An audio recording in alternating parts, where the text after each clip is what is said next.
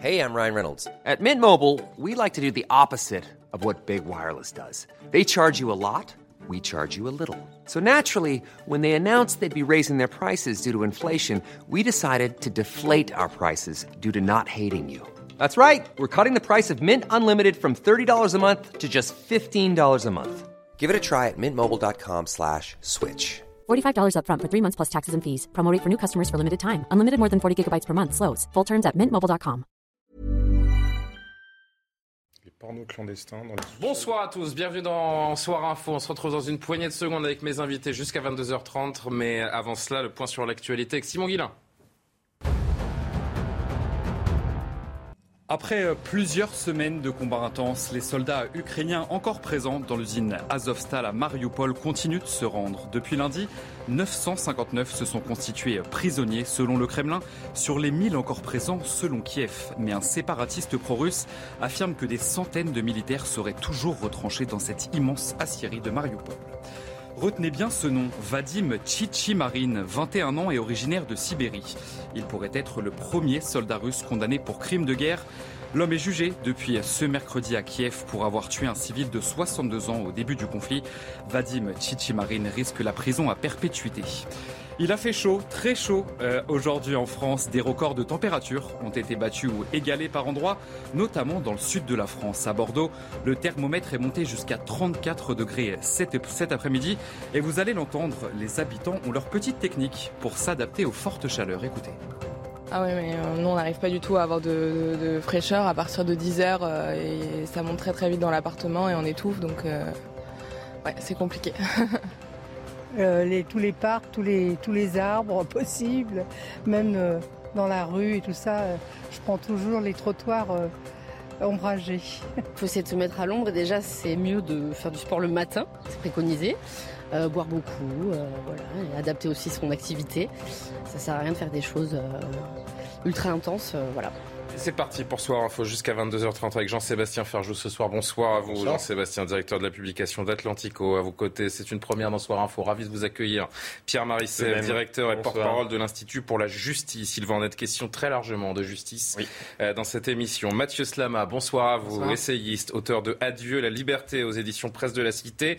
Et Paul Melun, bonsoir également. Bonsoir. Merci d'être là, essayiste, président de Souverain Demain. Je vous le disais, gros chapitre Justice ce soir a commencé par euh, l'incompréhension de la famille de Philippe Monguillot, ce chauffeur de bus, vous vous en souvenez très probablement, tabassé à mort à Bayonne en juillet 2020. Ces deux agresseurs présumés vont échapper à la cour d'assises. On l'apprend euh, aujourd'hui. Le juge d'instruction a requalifié les faits en violence volontaire ayant entraîné la mort, la mort, pardonnez-moi, sans intention de la donner. Sa veuve, Madame Monguillot, donc euh, Véronique, était l'invitée de Laurence Ferrari ce soir, dépitée. Elle évoque un coup de tonnerre pour euh, la famille du défunt. Écoutez-la dans la longueur, c'est poignant et euh, on va en discuter tous ensemble. C'est un coup de tonnerre. Coup de tonnerre que j'ai su hier soir. Euh, j'ai pas percuté, hein, bien évidemment. Mes filles n'ont pas percuté de suite non plus. On en a pris conscience ce matin.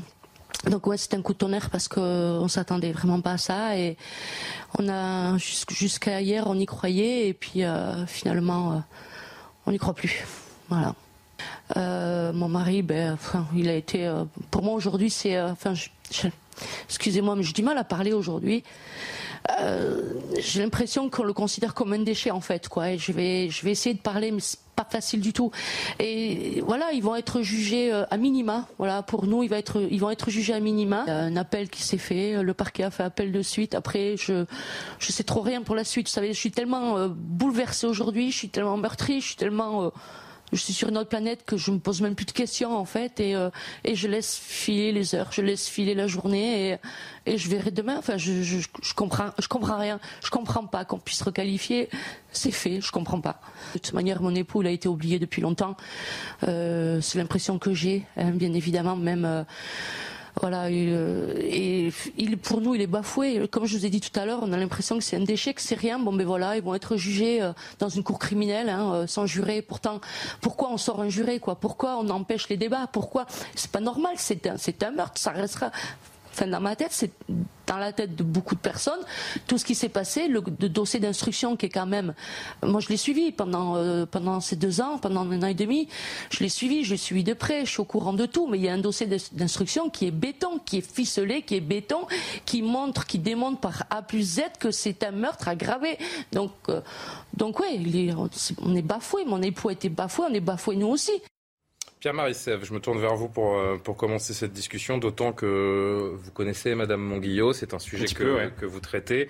Euh, on la voit, il hein, n'y euh, a pas de mots pour qualifier ce sentiment qu'elle nous laisse. Elle est absolument anéantie.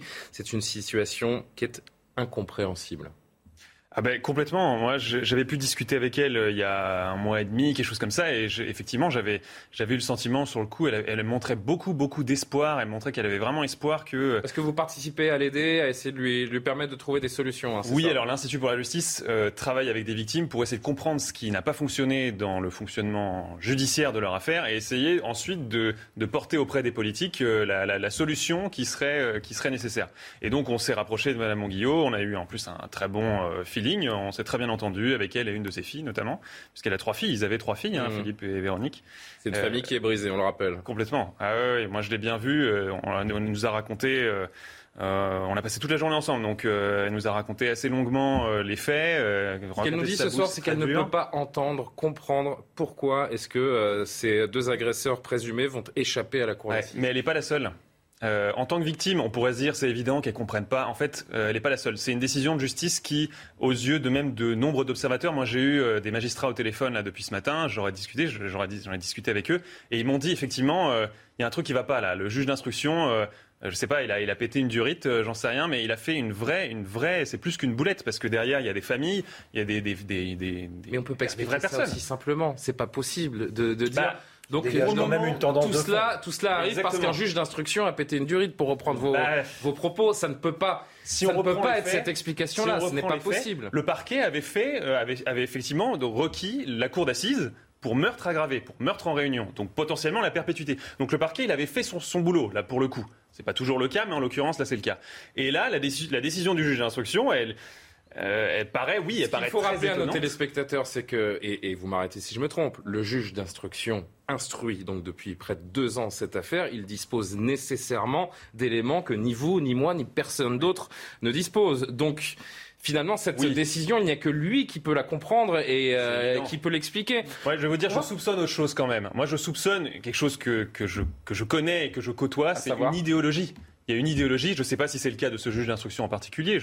effectivement, on n'a pas tous les éléments, mais il est quand même tout à fait possible. Et que, que ce soit le cas dans cette affaire ou non, ça pose quand même la question d'un problème de fond, qui est le problème de l'idéologie laxiste, qui continue chez les magistrats depuis 40, 50 ans et qui continue à avoir cours aujourd'hui chez les magistrats et chez les politiques. On va continuer de se poser cette question. Chacun va évidemment apporter son, son avis et son, et son analyse. Mais d'abord, afin que les téléspectateurs comprennent bien ce que signifie cette requalification et pourquoi est-ce qu'elle a eu lieu, Noémie Schulz du service police-justice de CNews nous explique tout.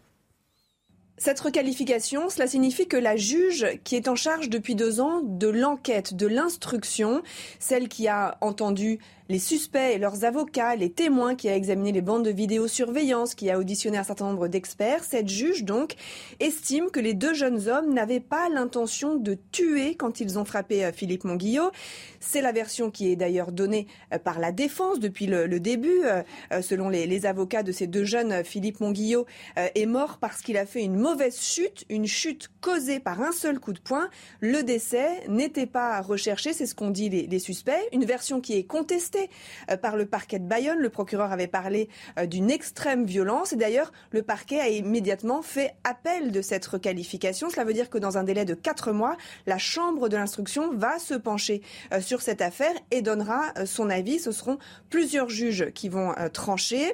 Mais si cette décision était confirmée, eh bien ça aurait un certain nombre de conséquences. D'abord, la peine encourue ne serait pas la même. Pour violence volontaire ayant entraîné la mort sans intention de la donner, la peine maximum est de 15 ans. On passe à 20 ans uniquement quand la victime est une personne chargée d'une mission de service public. C'est le cas en l'espèce. Donc les suspects encourraient 20 ans de prison contre la perpétuité si l'homicide volontaire avait été retenu.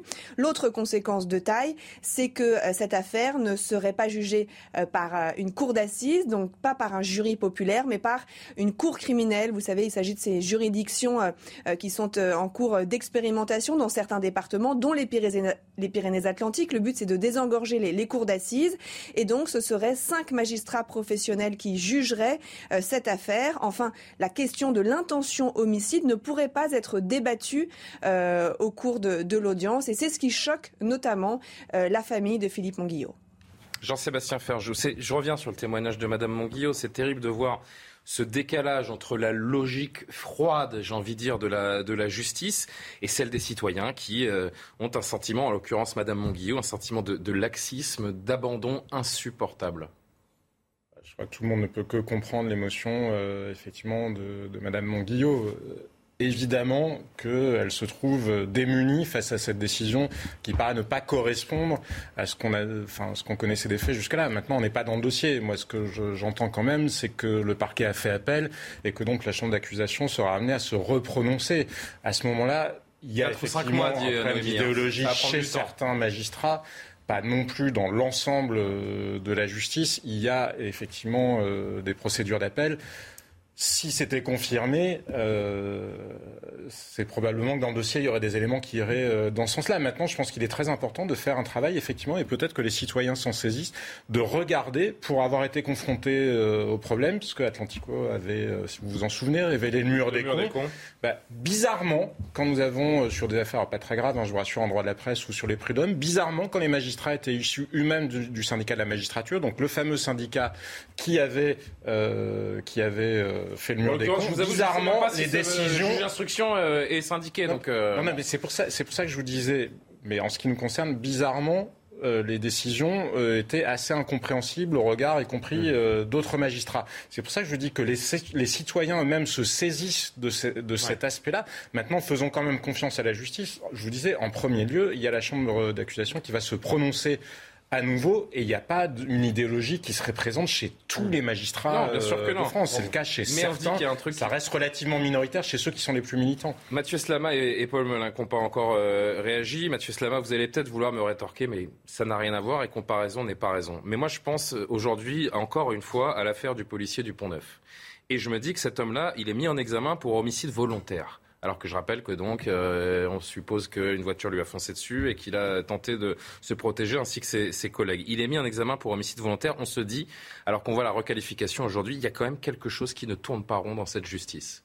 Est-ce que euh, vous êtes d'accord ou est-ce que vous dites, euh, je, vais vous dire quelque chose et je voudrais juste répondre à, ce qui a été dit après euh, très rapidement parce que je pense que c'est justement l'écueil qu'il faut éviter ce qui a été dit. Mais d'abord, vous avez dit une chose qui est très importante, c'est que c'est vrai qu'il y a un décalage entre la froide rationalité de la justice, on va dire, et l'émotion extrême. Et c'est vrai que les, images qu'on a vues là, enfin, déchirent le cœur. Elles sont vraiment terribles. Dans un instant, elles sont vraiment terribles et je pense qu'il faut vraiment écouter cette parole-là parce qu'elle dit quelque chose aussi quand même de, de, de la détresse dans laquelle euh, de, enfin voilà, dans laquelle certaines personnes sont euh, en lien avec euh, l'insécurité dans, ce pays. Moi, j'ai deux remarques à faire sur cette affaire. J'ai regardé un peu le, fond de tout ça.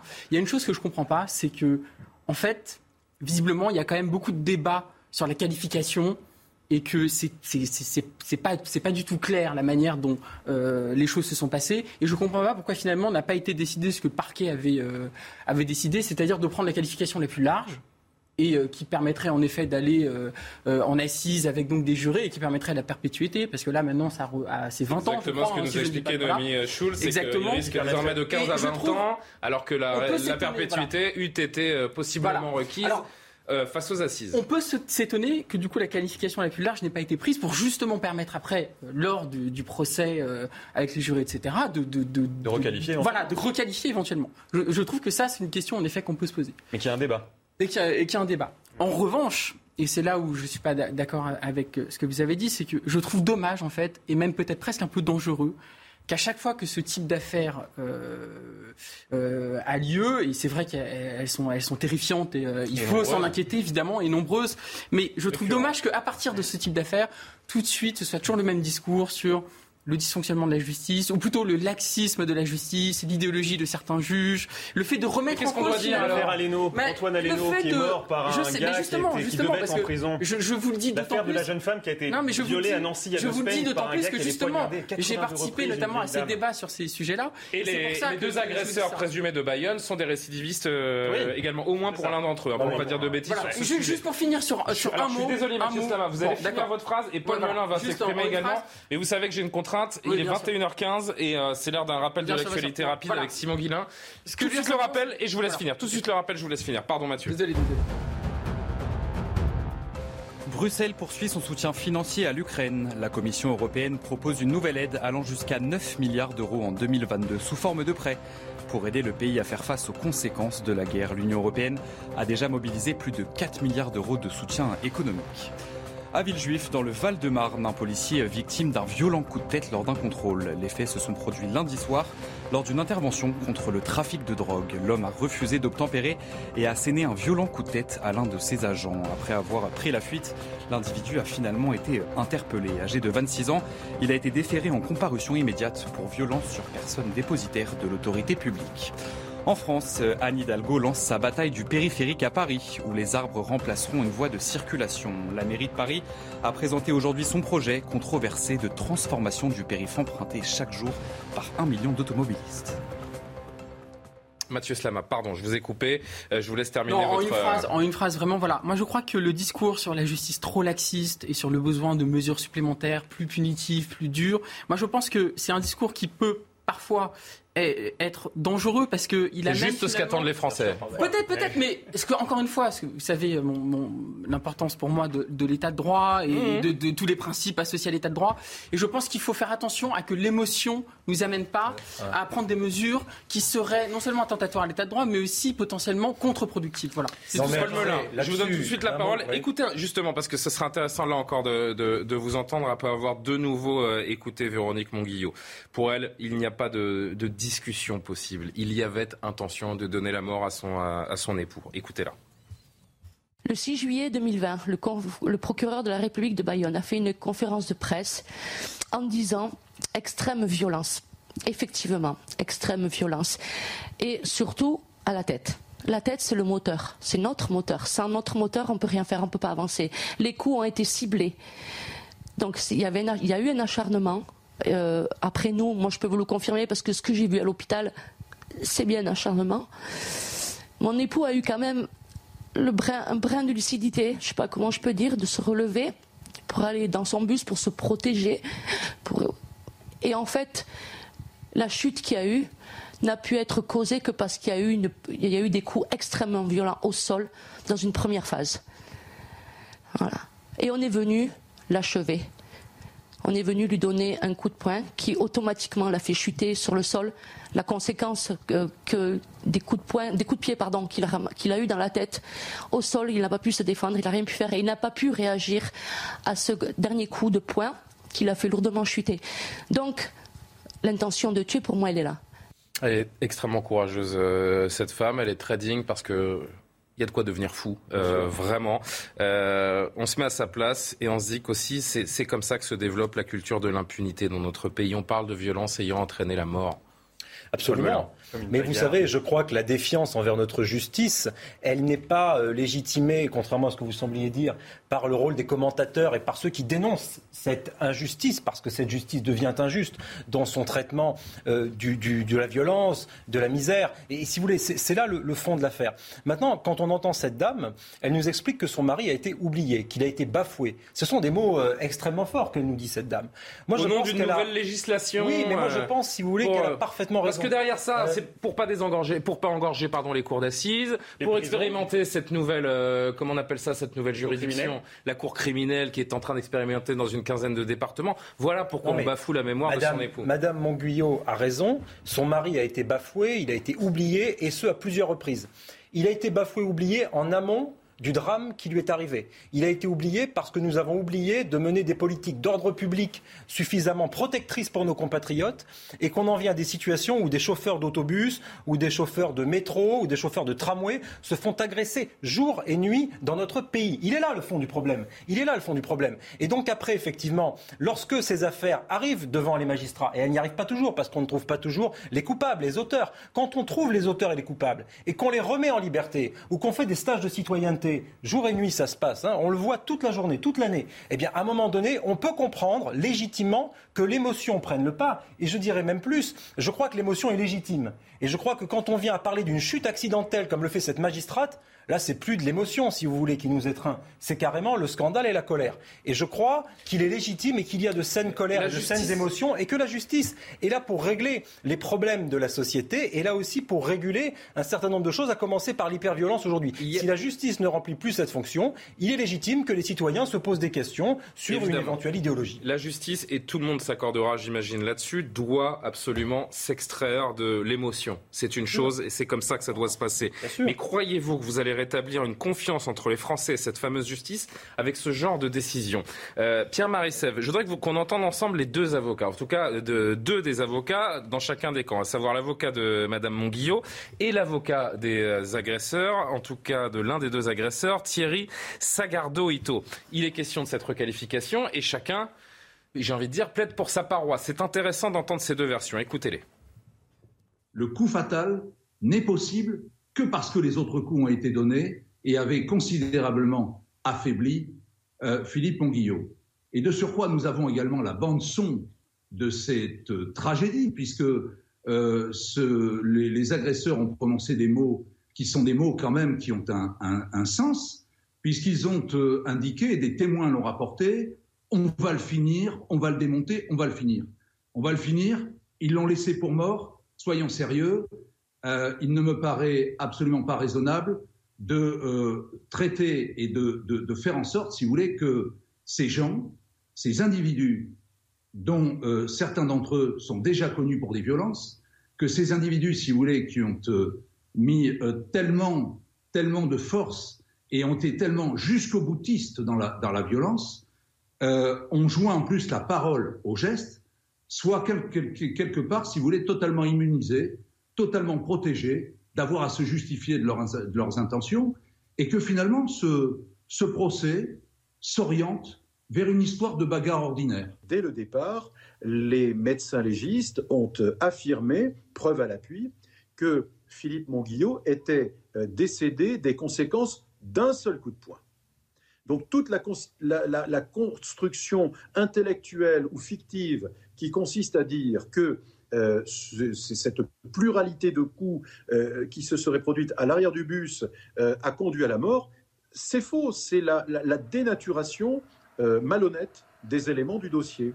Le coup de poing en soi, ça n'est pas un geste criminel, sans quoi on jugerait en cour d'assises toutes les bagarres du samedi soir entre clients et méchés euh, qui euh, euh, se donnent un coup et qui pour l'un se fracture le nez, pour l'autre provoque un œil au, beurre noir. La question n'est pas de savoir quel était le but recherché, la question est de savoir si en soi le coup était caractéristique d'une intention de tuer, comme l'est le fait de s'emparer d'une arme blanche ou d'une arme à feu.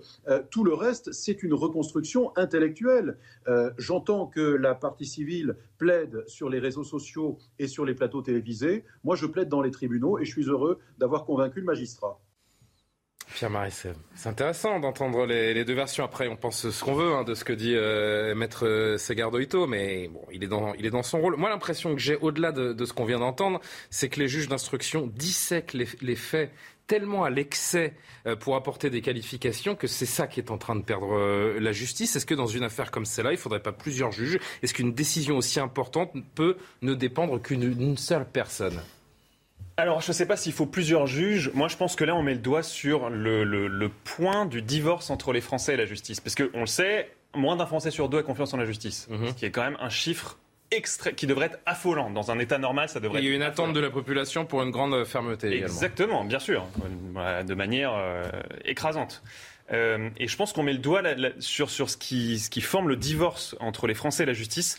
C'est ce côté dont vous avez parlé, la, technicité à outrance. Moi, j'ai fait des études de droit euh, dans une université française qui s'appelle Paris 1, donc la mhm. Sorbonne. J'ai vu ça, euh, une espèce de les juristes sont endoctrinés dans une volonté de dire oui mais le, droit vous savez c'est de la technique c'est au-dessus des, citoyens des gens de base. Nous on est des juristes on est bien plus intelligents bien plus fins bien plus subtils que ça.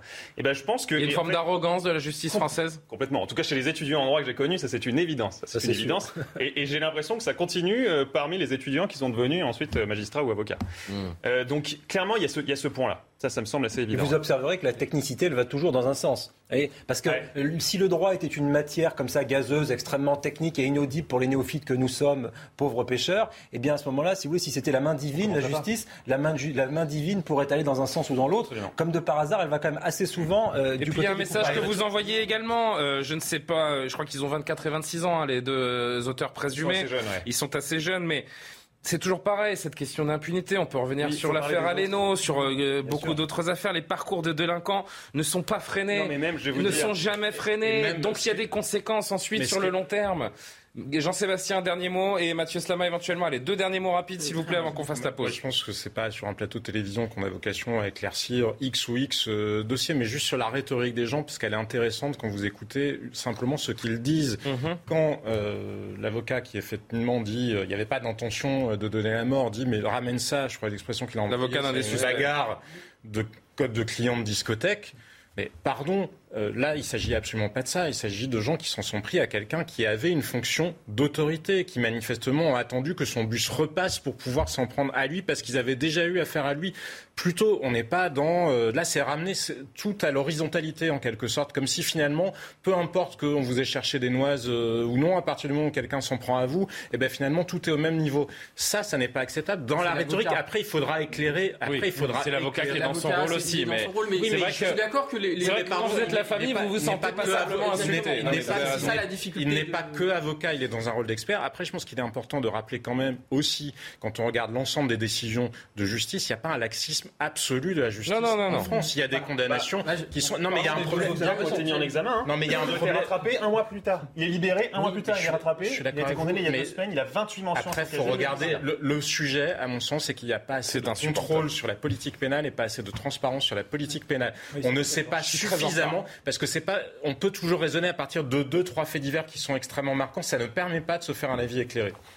Ouais, très, rapidement parce que la, question, parce que là, je suis, la question euh, du laxisme, vous, vous dites la, la, justice est laxiste, mais les chiffres vous donnent tort. Et, je pense que c'est ça le problème, c'est qu'encore une fois, il y a d'un côté l'émotion qu'on peut ressentir. Elle est dans certains cas. Parce que... Moi, je vais vous donner. Est-ce que vous voulez me les garder pour la ouais, Voilà, comme ça, je vous laisse les établir tranquillement, et puis on, ça nous donnera l'occasion également d'aller sur une affaire qui n'a rien à voir, mais qui, là encore, peut-être est symptomatique des sujets qu'on est en train de, de, traiter. Cette jeune femme de 20 ans, enceinte de 7 mois, violemment frappée par deux individus euh, mineurs dans une rame de tramway, alors qu'elle était en train de venir en aide à, à deux adolescents. Euh, on revient sur tout ça dans un instant après euh, le rappel de l'actu. À tout de suite.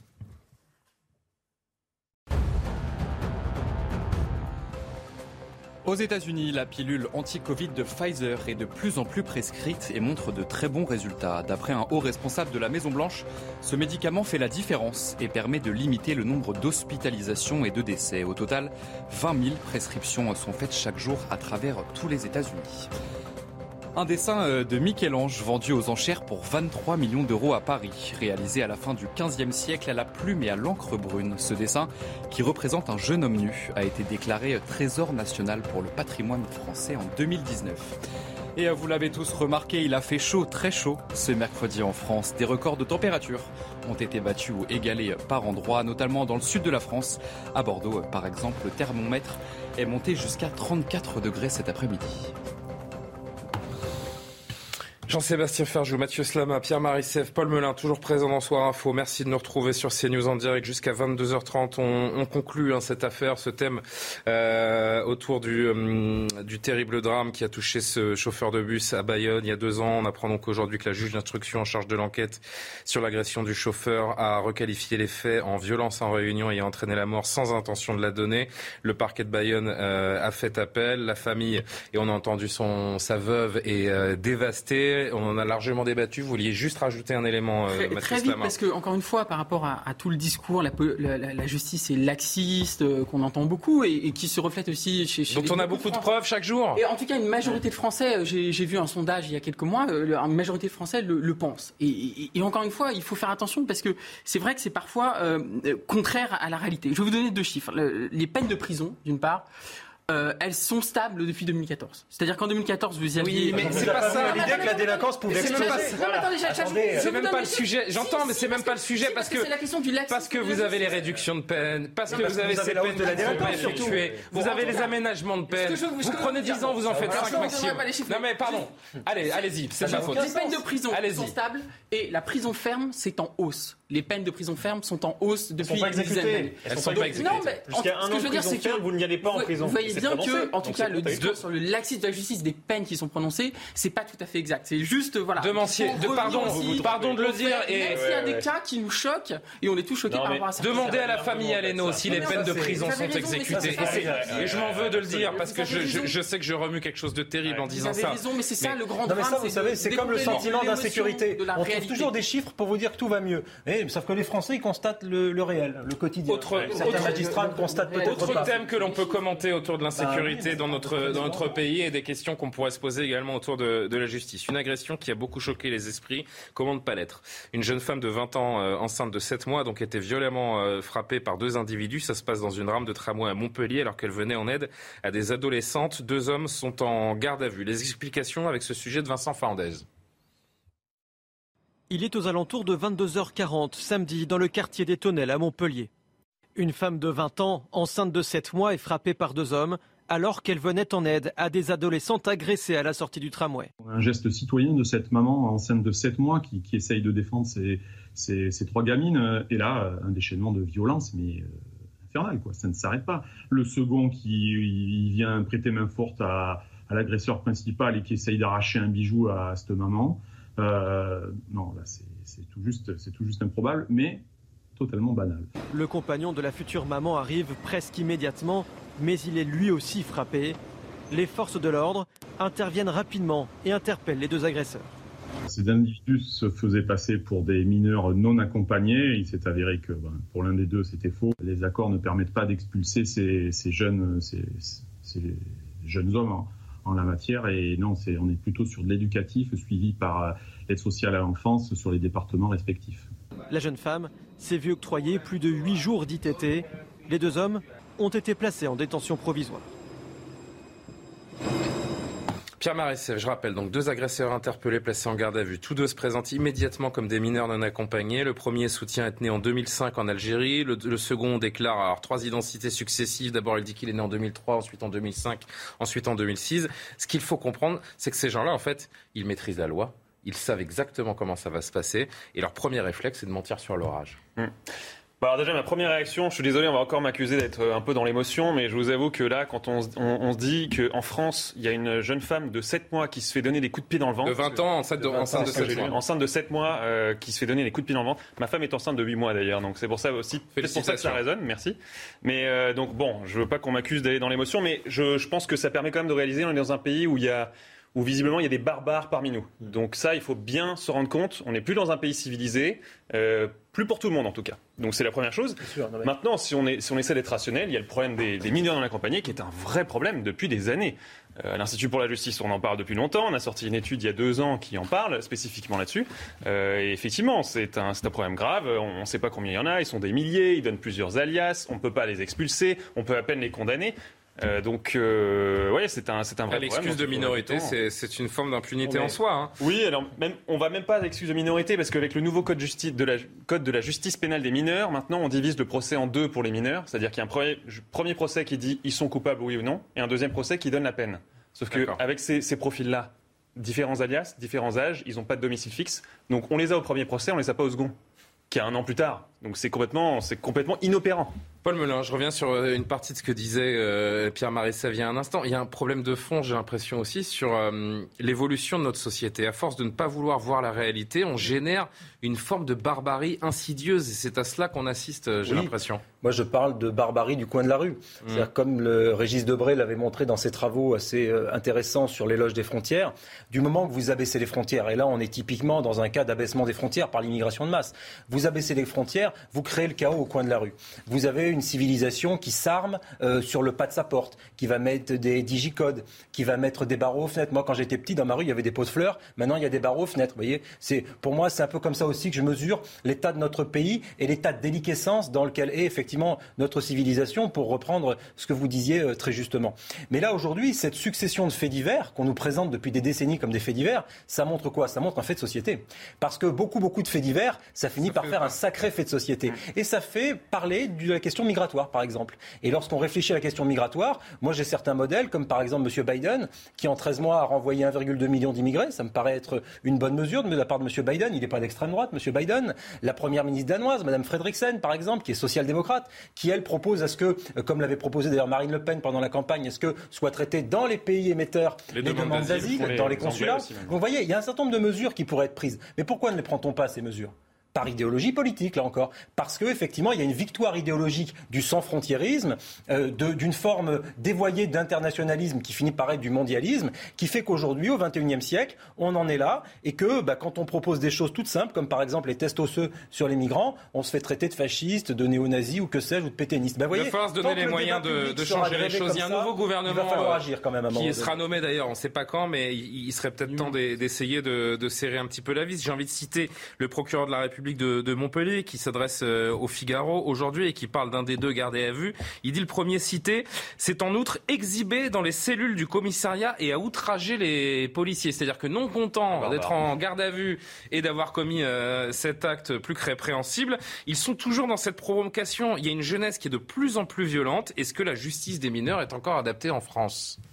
Écoutez, je voudrais faire deux remarques mhm. rapides. La première, euh, moi, je déteste l'expression euh, ensauvagement de la société, euh, barbarie, etc. Mais on, on déteste parfois des choses, mais quand elles sont là, il faut bien les nommer. je, la déteste, on la déteste tous. Hein. Je comprends, mais je ne l'aime pas pour une raison, c'est que Moi, je préfère il y a les êtres humains, les êtres humains civilisés et ceux qui sortent de la civilisation. on aimerait tous habiter sur des petits nuages, avoir des cœurs roses. En tout cas, pour moi, ce n'est pas par ces mots et, par ce lexique, à mon sens, encore une fois, hein, c'est mon avis à moi, mmh. qu'on euh, résout euh, les problèmes aussi graves que ceux qu'on est en train de parler aujourd'hui. Bon, Ensuite, deuxièmement, la question des mineurs isolés. Euh, c'est un, vrai problème. Je suis vraiment d'ailleurs. Je suis d'accord avec vous. Je suis d'accord avec vous que c'est un problème. Il y a euh, beaucoup de mineurs isolés aujourd'hui qui sont euh, dans la nature et qui ne sont pas logés ou quoi que ce soit. Et ça aussi, c'est un problème d'ordre non seulement répressif, mais aussi d'ordre social, au sens où il y a des mineurs aujourd'hui qui sont dans la rue, qui vivent à la rue, etc. Et ça, ça ne peut qu'encourager la délinquance. Maintenant, quand on regarde les chiffres, encore une fois, le pourcentage de, euh, de mineurs pardon, isolés qui commettent des actes de délinquance, c'est 10%. C'est déjà beaucoup, on peut considérer. C'est évidemment. moi, j'ai d'autres chiffres à vous soumettre. C'est évidemment beaucoup. 10% de, de délinquance. de quoi D'actes de délinquance. 10% de mineurs isolés ont commis des actes de délinquance. C'est évidemment, évidemment immense. Mais ça veut dire aussi que ah, ça veut dire aussi que 90% de mineurs isolés ne commettent pas d'actes de délinquance. Non, non, non, non, non. Et c'est ça, c'est ça que je veux dire. C'est ça que je veux dire. Non, non, Vous venez, ah, votre chiffre, il est très simple. Le chiffre, il est Dans les actes de délinquance, dans les actes de délinquance, dans les 100% des actes de délinquance, 10 sont commis par des mineurs isolés. Pas du tout. Si, si. C'est ce que vous de dire. Alors moi, j'ai d'autres chiffres. Alors j'ai d'autres chiffres. Vous avez mal compris mon chiffre. Alors plus de 66 000, parce que j'ai essayé de travailler un petit peu aussi, plus de 66 000 adolescents de moins de 15 ans ont été impliqués dans des affaires traitées par les parquets en 2019, puisque bon, les études euh, prennent un petit peu de temps, que ce soit pour des vols, des agressions, des atteintes sexuelles. La délinquance des mineurs étrangers isolés a explosé, plus 407% en 5 ans. Et là, je parle d'une étude qui est menée seulement dans l'agglomération parisienne. Euh, certains criminologues qui euh, pointent également un rajeunissement, mais aussi une augmentation du niveau de violence. Jean-Sébastien Ferjou, votre commentaire ah, Je pense qu'il y a un sujet sur la violence, effectivement, et sur le fait qu'il y ait une un certain nihilisme, une certaine virtualisation euh, du monde, en quelque sorte, parce que les gens ne réalisent plus la violence. Et c'est en ça où c'est choquant de contester ou d'avoir des débats techniques, finalement.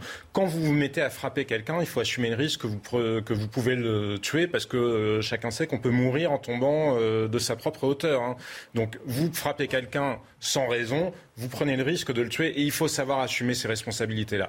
Après, deux points rapides aussi. Euh, nos bureaux se trouvent être sur une grande place parisienne. Vous savez ce qu'ils racontent les videurs ce qui, Parce que forcément, le soir, le week-end, il y a des agressions, etc. Avant, ils intervenaient pour aider les, jeunes des boîtes de nuit Oui, bah, ou des bars ou des brasseries. D'accord. Avant, ils intervenaient pour aider les jeunes femmes qui étaient importunées euh, par euh, d'autres jeunes hommes qui étaient là. Et maintenant, ils ne le font plus. Vous savez pourquoi? Parce qu'en général, ils sont costauds. Hein. C'est pour ça qu'ils sont employés comme videurs, ils ne le font plus parce que quand eux, ils foutent un coup de poing et que le mec tombe par terre, pour le coup, derrière, c'est eux qui sont poursuivis. C'est eux qui sont poursuivis.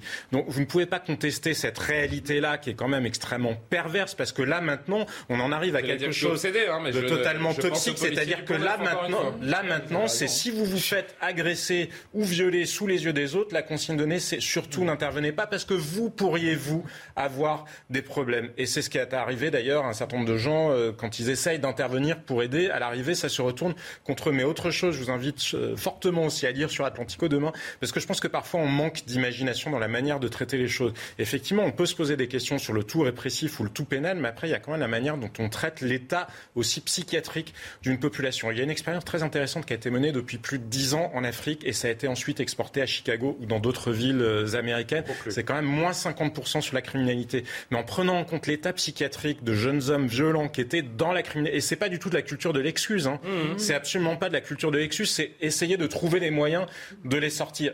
Eh bien, ça marche. Moins 50%. Et donc, il faut savoir aussi se poser ces questions-là. Mais je pense que nous sommes dans une société qui a renoncé, qui a renoncé tout simplement parce que, pour partie, elle est dans le déni de la violence. Et donc, euh, non, il n'y a pas de problème. Euh, ça a toujours existé. Euh, ça n'est qu'un sentiment d'impunité. Et pour partie, pour des raisons de moyens, comme finalement d'inertie technocratique, parce que c'est souvent ça, personne ne sait plus trop par quel bout le prendre. Et donc, on change rien et on continue à laisser se creuser malheureusement les sujets dans lesquels on Et dernier mot peut-être rapidement pour conclure, Pierre Marissef, c'est intéressant que Jean-Sébastien Ferjou évoque la psychiatrie parce que je voudrais citer le docteur Maurice Berger, pédopsychiatre euh, reconnu, spécialiste de la violence chez les jeunes, qui est euh, pour le coup là encore une fois pas taxé d'être d'extrême droite ou quoi que ce soit. Il plaide pour un renforcement des mesures pénales face aux, aux agressions physiques pour les mineurs. La sanction, je le cite, fait partie de l'éducation. Son but est de civiliser les pulsions destructrices et beaucoup de mineurs violents ne commencent à penser que lorsqu'on les empêche d'agir, la solution du sursis de l'excuse doit s'arrêter là où la violence physique commence. En quelques mots Quoi rajouter? C'est une évidence. Moi, je pense que n'importe quel parent, je ne suis pas encore parent, je l'ai déjà dit, mais mes parents, j'ai bien vu avec eux, quand je fais une bêtise, ils m'arrêtent. Que ce soit une bêtise violente ou une bêtise pas violente, ils m'arrêtent tout de suite et ils me punissent si jamais c'est une bêtise. C'est presque criminel de la part de l'État puisqu'on encourage des processus délinquants, délictueux qui euh, amènent à des crimes. Bien sûr, exactement. C'est une vie qu'on souhaite à personne. Bon, l'heure de l'actualité avec Simon Guillain, on marque une pause et puis là encore cette euh, polémique qui ne s'arrête plus, la polémique à Grenoble sur le port du Burkini et ses euh, accusations d'accompagnement avec des euh, associations de la part du euh, maire de Grenoble. On vous en dit plus dans quelques instants. Donc l'actualité et on se retrouve. Après une fermeture de trois mois, les États-Unis ont rouvert leur ambassade à Kiev, a annoncé le chef de la diplomatie américaine Anthony Blinken. Les États-Unis avaient décidé de déplacer leur ambassade de Kiev à Lviv le 14 février, dix jours avant l'invasion de la Russie en Ukraine. Le candidat de la majorité, Jérôme Perra, retire sa candidature aux élections législatives. Condamné en 2020 pour des violences envers une ancienne compagne, son investiture a vivement été critiquée dans la classe politique. Une condamnation qu'il avait déjà poussé à la démission de son poste de conseiller d'Emmanuel Macron il y a deux ans. La prochaine, la prochaine, rentrée scolaire risque de coûter cher. Le prix des fournitures flambe en raison de la guerre en Ukraine. Le conflit fait grimper le coût de plusieurs matières premières, dont le papier. Conséquence, les prix des cahiers pourraient augmenter d'au moins 20%. La troisième partie de Soir Info, ravi de vous retrouver si vous nous rejoignez en direct sur CNews, toujours en compagnie de Jean-Sébastien Ferjou, Mathieu Slama, Pierre Marisseff, Paul Melun. La polémique qui continue d'enfler le feuilleton du Burkini à Grenoble. Le procureur de Grenoble a annoncé hier, vous le savez, avoir ouvert une enquête sur euh, signalement de la préfecture de l'Isère sur l'existence possible de fichiers tenus par l'association Alliance Citoyenne qui est à l'origine du débat sur le Burkini dans les piscines grenobloises. L'enquête concerne des faits d'enregistrement ou conservation de données à caractère personnel sensible sans le consentement de l'intéressé, délit puni d'une peine de 5 ans d'emprisonnement et 300 000 euros d'amende. Pierre Marissev, si on veut dire les choses simplement, tout se joue désormais entre euh, l'État et cette euh, mairie de, Grenoble, en tout cas l'État représenté par la préfecture et cette mairie de, Grenoble, cette association sur le terrain juridique pour retoquer la décision. Oui, bah, euh, c'est du droit administratif. Moi, j'avoue que j'ai mon, mon, premier sentiment, c'est quand même de me dire, bah, voilà, il y a un territoire français qui est Grenoble, dans lequel euh, la, loi est plus islamisée, on va dire, qu'au Maroc, par exemple. Au Maroc, sur lesquels, dans les plages marocaines, il n'y a pas de burkini. Ou qu'au Liban, euh, je voyais encore qu'il y a un tweet, en Syrie, il n'y a pas de burkini. C'est même interdit sur les plages. Euh, bah voilà, maintenant, à Grenoble, on a une loi un peu plus islamisée.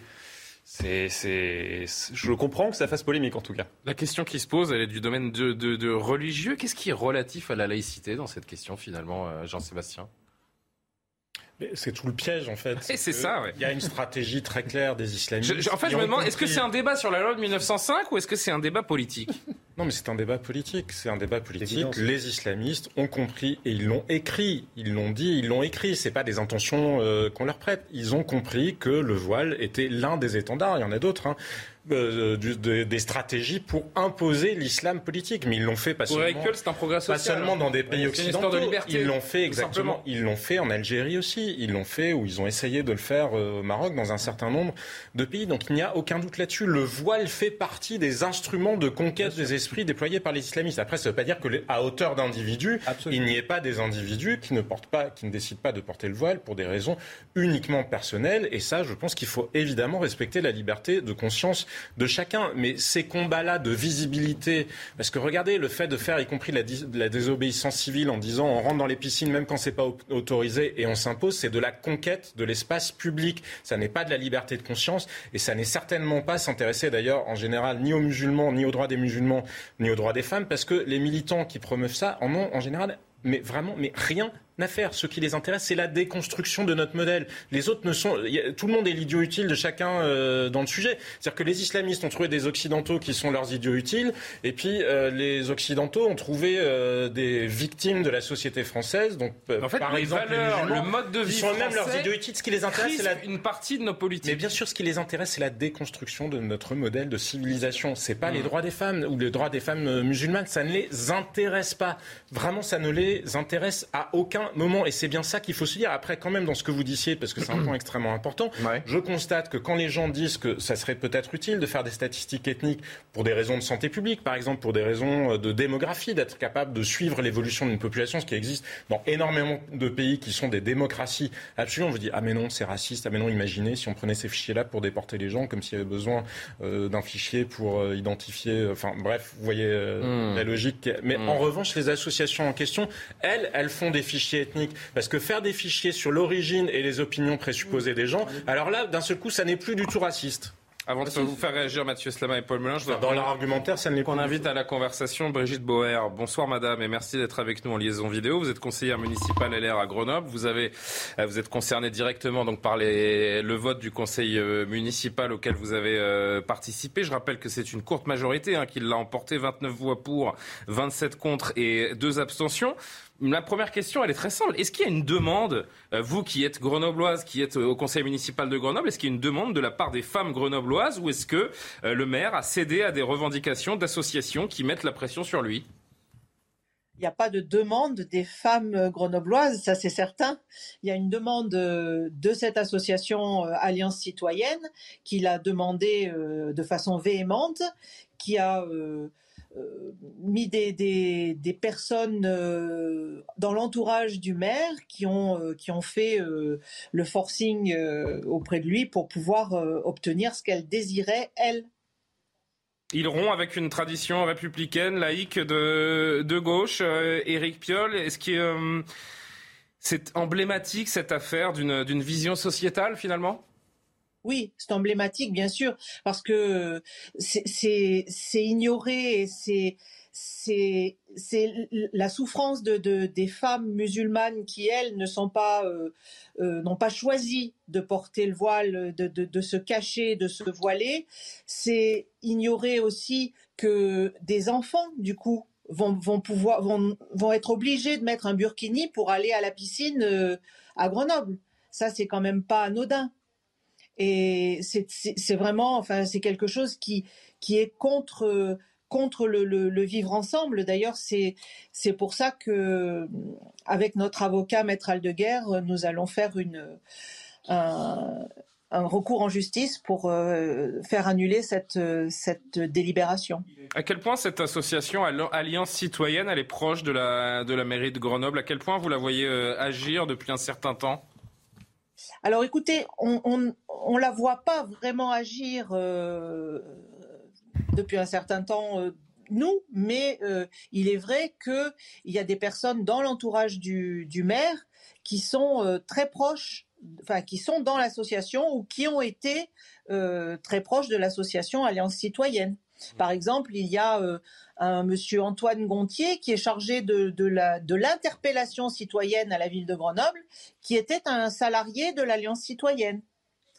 Euh, bon, euh, Adrien Roux, qui est euh, qui fait partie de, de l'entourage du maire, était très proche d'Emmanuel Baudinier, que le maire de Grenoble avait décidé de de mettre comme candidat sur la troisième circonscription. Il y a de quoi être sceptique, euh, en effet. Sur la première, je sais plus. Je vous remercie, Brigitte Bauer, d'avoir euh, réagi. On voit que les élus de la ville de Grenoble sont particulièrement divisés. Je voudrais, avant que vous réagissiez, qu'on voit ce, sujet autour d'Alliance Citoyenne. C'est une association donc, qui est controversée, qui a été créée en 2012 à Grenoble. Depuis, euh, elle est présente dans d'autres villes. Et on peut se poser déjà une première question. Comment est-elle financée? Regardez ce, ce sujet et je vous fais réagir tout de suite. Fondée en 2012, Alliance Citoyenne compte plus de 11 000 membres. Sur son site internet, L'association explique que les cotisations de ses membres constituent 20% de ses revenus. 25% sont issus de son organisme de formation, 15% d'aides publiques, 40% viennent de fondations privées. Sur son site, l'association publie la liste de certains de ses partenaires financiers. Parmi eux, la Fondation Abbé Pierre qui a versé plus de 150 000 euros à Alliance Citoyenne. À l'origine, cette association a été créée pour représenter les locataires face aux bailleurs sociaux et lutter contre le mal logement. Alliance citoyenne a également reçu en 2016 le soutien financier du milliardaire américain George Soros à travers sa fondation controversée Open Society. 80 000 euros dans le cadre d'un programme égalité et antidiscrimination. Mais le financement de l'association pose question, notamment pour le ministre de l'Intérieur. Il a demandé l'annulation d'une aide européenne de 60 000 euros accordé dans le cadre d'un programme droit, égalité, citoyenneté. Gérald Darmanin accuse l'association de séparatisme. Alliance citoyenne dénonce des propos mensongers. Je disais, Paul Melun, il y a de quoi être sceptique. Quand on voit que euh, cette association est passée de la défense des locataires au départ, des mal logés, avec le soutien de la Fondation Abbé Pierre, à celle du Burkini, Bien sûr. Mais non. Là, vous avez, Julien, la preuve par l'exemple. Ensuite, après, après Mathieu Vous avez la, preuve par l'exemple d'un concept qui a été longtemps décrié, mais qui aujourd'hui, à mon avis, fait quand même relativement consensus, qui est celui de l'islamo-gauchisme, qui est, si vous voulez, la convergence des luttes, pourrais-je dire, entre la néo-gauche, la gauche intersectionnelle, woke, déconstructrice, mmh. et effectivement un certain nombre de tenants de l'islam politique. C'est comme ça qu'un certain nombre d'associations comme celle-ci se trouvent former un aéropage autour d'un certain nombre de mouvements politiques et de personnalités politiques comme M. Piolle ou, d'autres. Et effectivement, on comprend bien cette convergence des luttes puisque le, dessin est un petit peu le même, si vous voulez. Il s'agit de déconstruire les structures traditionnelles françaises qui, pour des raisons différentes, posent problème à ces deux protagonistes. Les structures traditionnelles françaises déplaisent aux écologistes. On l'a vu avec le Tour de France, le foie gras, le sapin de Noël. Tous ces débats ne sont pas anecdotiques. Ils révèlent une idéologie qui, effectivement, est celle de ces néo-écologistes. Il ne faudrait même pas les appeler écologistes, euh, qui euh, veulent en découdre avec la culture française et son identité. Et de la même manière, vous avez des ennemis de la France à l'international, à l'étranger, qui subventionnent ce type d'association parce que ces associations sont le cheval de Troie de l'islam politique en France. Et, ce cocktail, si vous voulez, est absolument dangereux. Et on revient à une stratégie, à un agenda politique qui est celui des maires écologistes à la tête des grandes villes, qui passe en trois phases. D'abord, on déconstruit, déconstruction, cours d'école non genrée, etc. Ensuite, boboisation, on expulse les gens pauvres du centre-ville parce que le foncier explose, etc. Et puis à la fin, islamisation. À Grenoble, c'est la troisième phase du triptyque. Mathieu Slama, je vous fais juste après le rappel de l'actualité. Simon Guillain. Retenez bien ce nom, Vadim Tchichimarin, 21 ans et originaire de Sibérie. Il pourrait être le premier soldat russe condamné pour crime de guerre. L'homme est jugé depuis ce mercredi à Kiev pour avoir tué un civil de 62 ans au début du conflit. Vadim Tchichimarin risque la prison à perpétuité. Les deux hommes accusés d'avoir agressé et tué un chauffeur de bus à Bayonne en juillet 2020 ne comparaîtront pas devant une cour d'assises. Le juge d'instruction a requalifié les faits en violence volontaire ayant entraîné la mort sans intention de la donner. L'individu sera jugé dans une cour criminelle. On va écouter la veuve de la victime.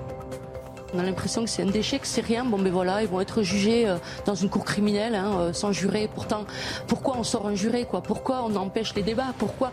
C'est pas normal. C'est un meurtre. Ça restera. Enfin, dans ma tête, c'est dans la tête de beaucoup de personnes.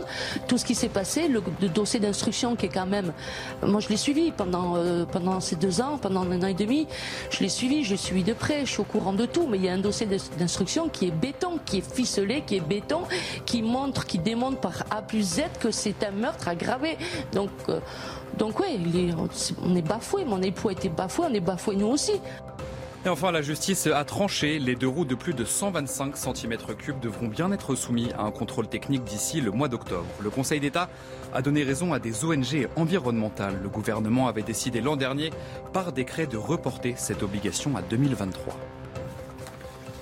Gérald Darmanin qui, euh, vous le savez, a tweeté autour de cette affaire du Burkini. Monsieur Piolle, soutien de Monsieur Mélenchon, joue l'inacceptable provocation communautaire contraire à nos valeurs. J'ai donné instruction au préfet de déférer en référé laïcité la délibération permettant le port du Burkini et le cas échéant d'en demander le retrait. Réponse du maire de Grenoble, Éric Piolle, Monsieur Darmanin, le ministre qui a pour bilan, d'ailleurs je dis Monsieur Darmanin, mais il, il ne dit que Darmanin, le ministre qui a pour bilan la loi séparatisme, qui trouve Marine Le Pen trop molle, s'insurge des rayons halal et cachère des magasins, se permet de donner des leçons, relisez la loi 1905 plutôt que de la tordre. Commentaire Mathieu Slama. Alors, deux choses. La première, euh, que Eric Piolle ait utilisé ce sujet pour en faire de la com et euh, euh, etc. Personne n'est dupe. perso- on- C'est une évidence.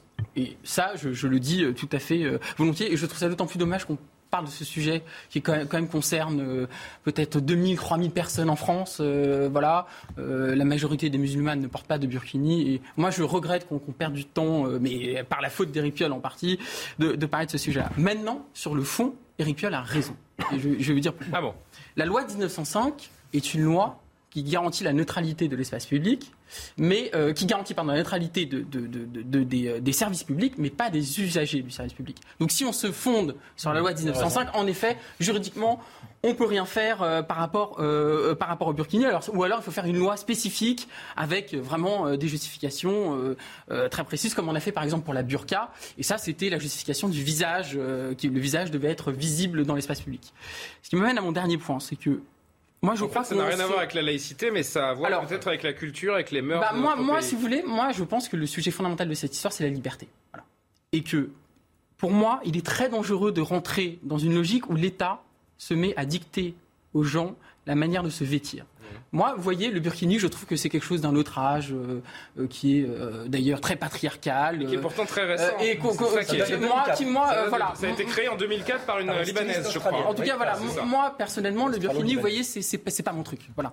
Mais on est dans un état de droit, on est dans un état de liberté, et on, je crois qu'il est très dangereux de rentrer dans un système où l'État va se mettre à dicter Attendez, ça fait des la manière dit de la se manière on s'habille. vêtir des gens, parce que ça veut dire quoi Derrière ça, cas, ça veut dire que potentiellement, on va Et bien vous dire savez le voile pas le droit de. public. Vous n'avez pas le droit, par exemple, exemple, tout un tas de dans choses. Je suis attaché aux libertés et je pense que ça, ça serait un précédent très Vous savez dangereux. que dans Paris, vous n'avez pas le droit de vous balader torse nu, par exemple. Oui, ça pour une notion de décence. Ah, bah, alors, euh, voilà. Ah bah oui, bah alors, Mais surtout, mais là, ça Non, mais surtout, pardon, il y a un, élément. De tenue, Non, mais tenue qui ne- Est-ce qu'il y a une pas société, Mais moi, Jean-Sébastien je- Ferjou, s'il vous plaît, messieurs, est-ce qu'il y a une société wokisée, va-t-on dire, qui estime qu'il n'y a plus d'espace commun, que chacun fait ce qu'il veut Encore une fois, c'est la question du multiculturalisme et de cette américanisation de la une société. question. Mais c'est pour- non, mais sur le point, effectivement, sur le point des libertés. Alors moi, je suis être- extrêmement attaché aux libertés, aux libertés publiques euh, et euh, en, est- en étant euh, libéral.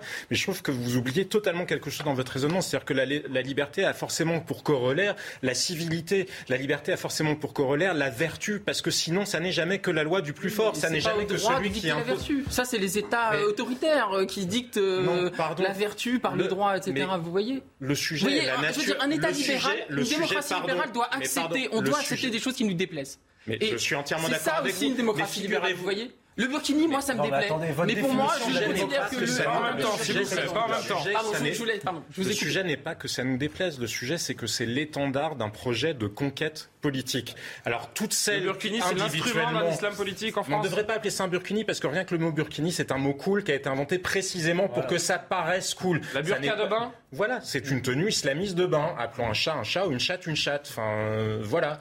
Donc arrêtons de tomber dans les pièges qui nous sont euh, qui nous sont tombés parce que ça n'est pas un projet cool, c'est un projet qui consiste à considérer que c'est un projet qui vous insulte ou qui m'insulte. Ça consiste à considérer que les hommes sont des espèces de porcs incapables de contenir leurs instincts sexuels primaires et que donc s'ils voient une femme, c'est forcément un objet indécent et que donc ils vont se jeter dessus. Du reste, on voit bien, on imagine la cohabitation dans les piscines entre les jeunes femmes qui auraient l'idée d'aller s'y baigner nues et ceux qui fréquentent Parce et que une les seins certaine nus frange sont de la population. euh, au même titre Et bah, c'est l'argument de Monsieur Pierre. Oui, je voulais vous dire par ailleurs, vous, vous posiez la question en disant, mais c'est surprenant, ils étaient contre le mal logement et puis maintenant Oui. ils défendent la, la tenue, islamiste, d'alliance la tenue citoyenne. islamiste de bain, la TIB, on n'a qu'à l'appeler.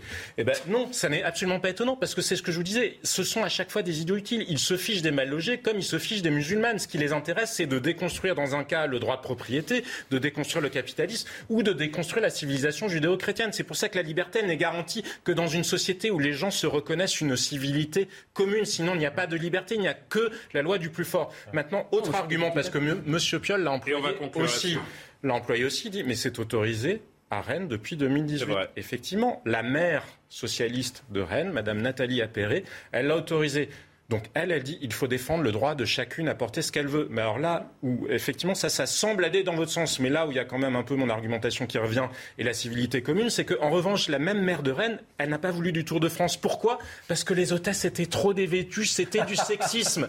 Donc vous voyez bien que ce qui intéresse les militants en question, ce n'est pas le respect des droits des femmes, parce que dans ce cas-là, s'il y en a une qui a le droit euh, de se mettre en tenue euh, islamiste de bain, bah, l'autre, si, ça lui chante de gagner sa vie en étant euh, affriolante sur un podium du Tour de France, en quoi est-ce que cela regarde la Madame la maire de Rennes La civilité n'est pas une affaire de droit. raison. La civilité, la morale, Eh ben, ce n'est pas une affaire de droit. Je suis Et d'accord c'est là où on a le droit de montrer sa réprobation. encore une fois, la question du droit, elle est fondamentale. Mais ce que je Et vous ne pouvez pas demander à l'État qu'ils se de battent pour le droit de minorité. sur telle vertu, sur telle morale, sur telle chose qui nous déplaise encore une fois. Et je pense que c'est ça l'erreur. Juste, en un mot, l'erreur, en fait, c'est de répondre à l'obscurantisme en reniant nos valeurs, en reniant nos principes et en, touchant à l'État. Renions Ça serait une erreur fondamentale parce que dans ces cas-là, si on suit le on interdit le voile. On interdit le le voile des individus.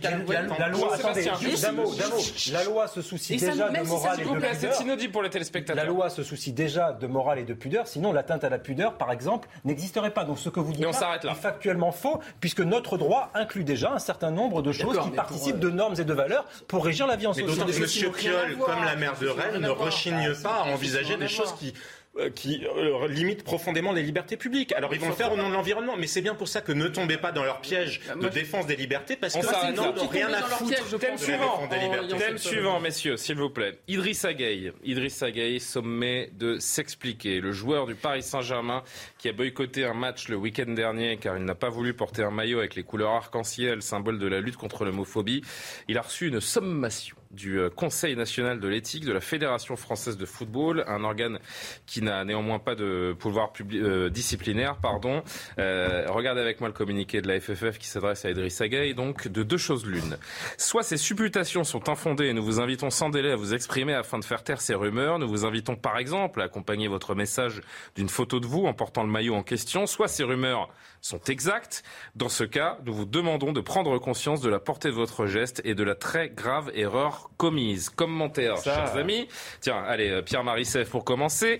Le sujet, quel est-il? C'est l'homophobie ou la liberté de ne pas s'associer à un lobby politique? Bah, le sujet, c'est aussi que euh, en Ligue 1, par exemple, euh, en Ligue 1, je ne sais plus comment elle s'appelle maintenant, elle a changé de sponsor. Oui, mais bon, on va pas le citer. il y a une grande quantité de joueurs qui sont musulmans, qui sont de d'autres cultures. C'est pas le cas dans toutes les ligues. Et il se trouve que la France, Oh, c'est un peu le cas dans toutes les ligues quand même. Oui, oui, mais en France particulièrement, on a quand même des liens avec l'Afrique qui, est quand même, qui sont euh, bien plus importants que d'autres pays, euh, l'Allemagne. C'est vrai que depuis l'arrêt Bosman dans les années 90, le football européen est euh, international à très grande échelle. Ça hein. circule et donc il faut réaliser bah, qu'en France, ce genre de, de, de, de, de fait-là est a, vocation à arriver encore plusieurs fois. Hein. Ça, va arriver d'autres fois. Il y, a, des moments où les valeurs d'un pays comme le Sénégal ne sont pas exactement les mêmes que les valeurs d'un pays comme la France. Est-ce que, est que la question qui, se pose à travers euh, ce, non-port du maillot, c'est encore une fois, je me répète, est-ce que ça veut dire qu'Idriss Gueye a un comportement homophobe ou est-ce que ça veut dire qu'il est peut-être de gay friendly, comme on dit, qui n'a aucun problème avec les homosexuels,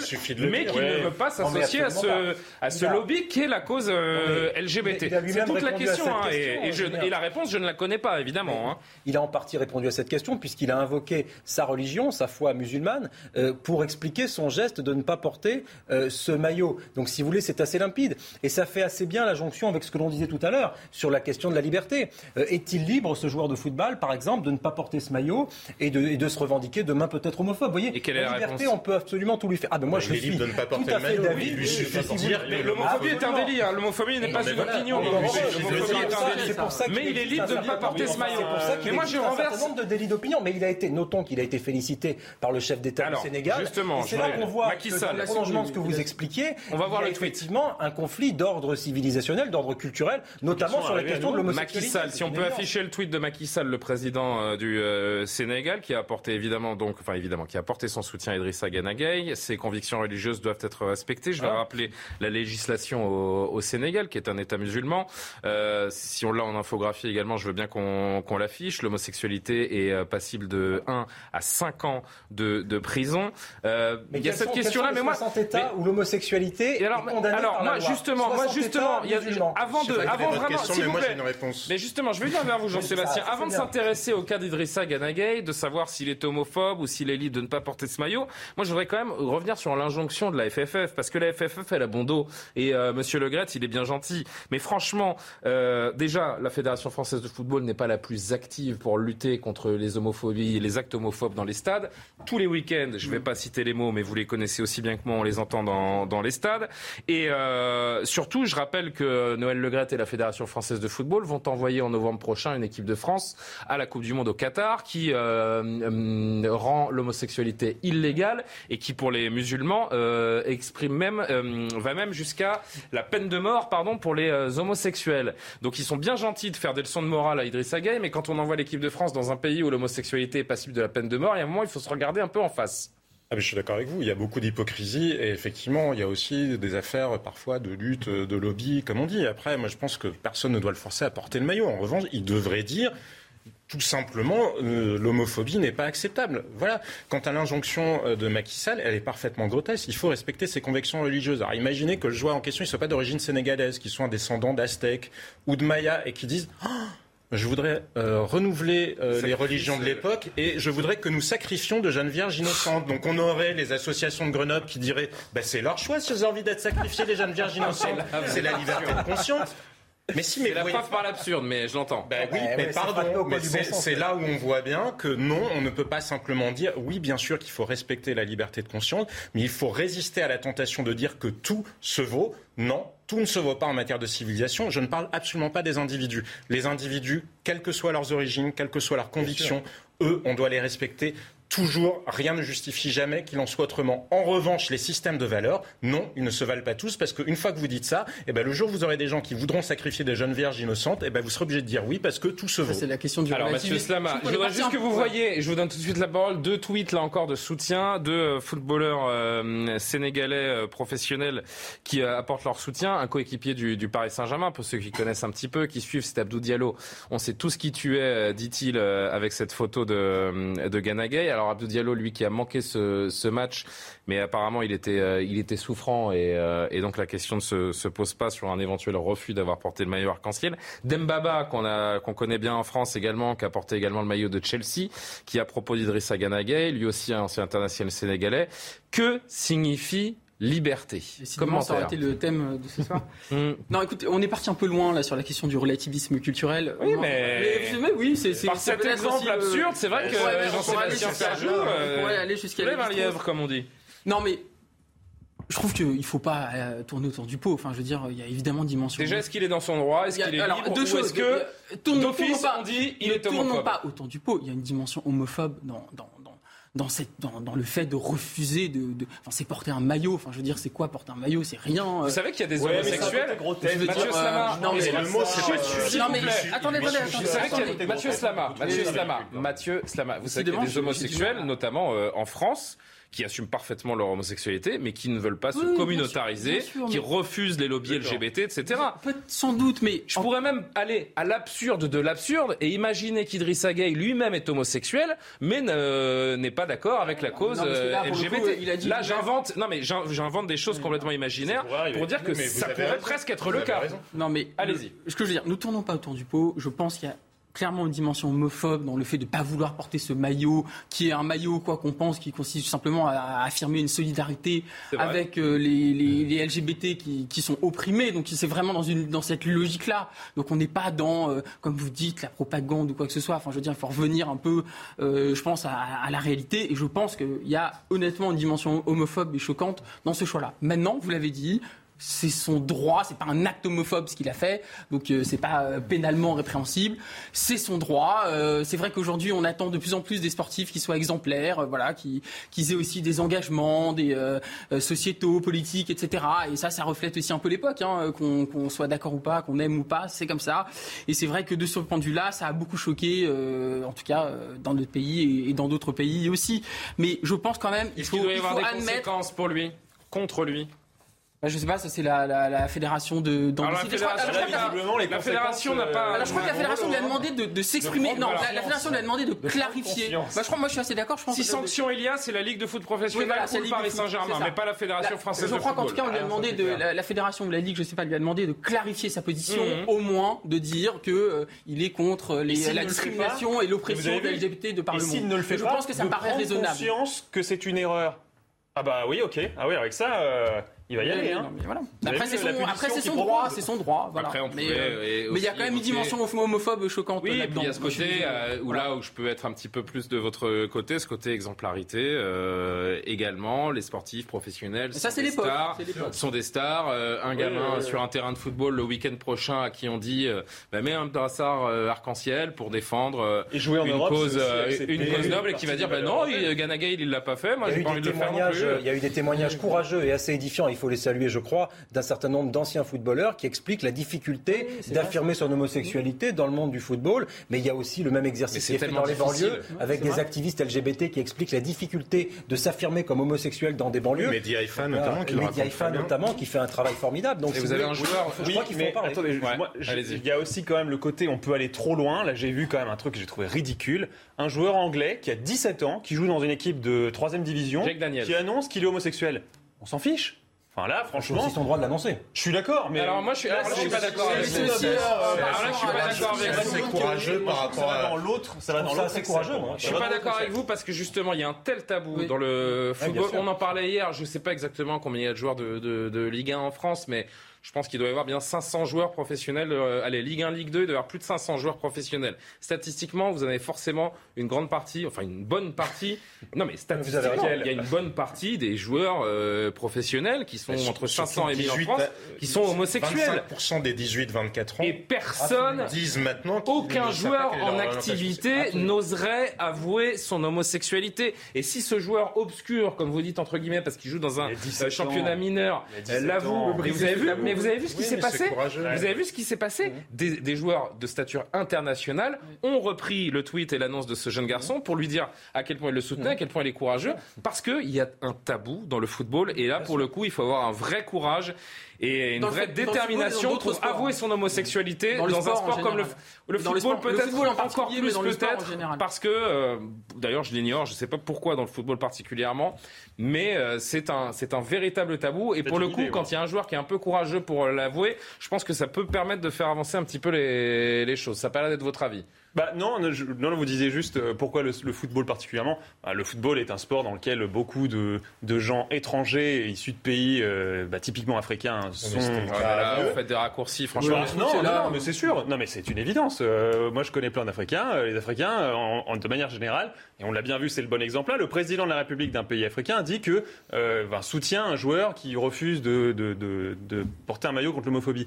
Évidemment, en Afrique, l'homosexualité est moins acceptée qu'en Europe, on le sait. Donc, s'il y a plus de joueurs africains ce sont les, les, 60, pays qui, effectivement condamnent dans les prisons ou par la peine de mort l'homosexualité sont à une, dans une hmm. écrasante majorité des pays musulmans. Ce ne sont pas des pays chrétiens ou des démocraties libérales. Il faut arrêter de dire n'importe quoi. Il y a des, il y a des, il y a des Français de souche, j'imagine, qui sont homophobes. Quand on voit les lois, quand,